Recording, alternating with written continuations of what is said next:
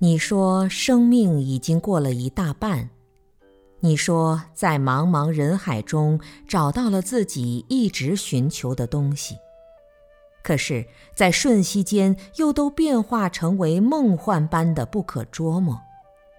现在，你继续为着生命的某种庄严而努力，频频回首，不能自已地扑倒在佛陀的足下。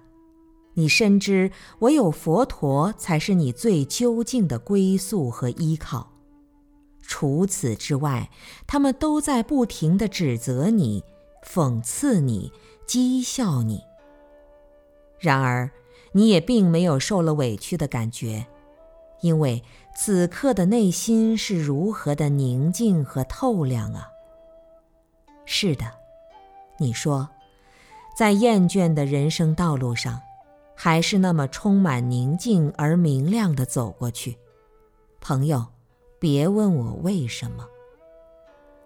昨天过去了，去年过去了，十年、二十年、三十年，刚才也过去了，明天还没有到来，明年还没有到来，十年、二十年、三十年之后。也还没有到来，朋友，你看到真实的你和你在生命中留下的影子了吗？你在不停的把影子当做真实的自己，这是何苦又是何哀呀？当下是什么状态呢？当你角落所有的外在假象和过去未来的影子时。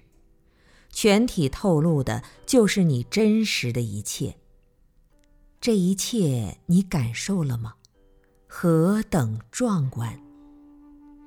这需要勇士的刚毅和超绝，需要智者的明亮和透彻，需要禅师的宁静和坦然，需要此三者合而为一的力量，才能做到对生命当下的体认与彻见。不过。假如你现在就立即允坏一切妄想颠倒，清纯彻底的当下便透露无疑，而此刻的你也早已具足了这三者的全部力量，即是当下。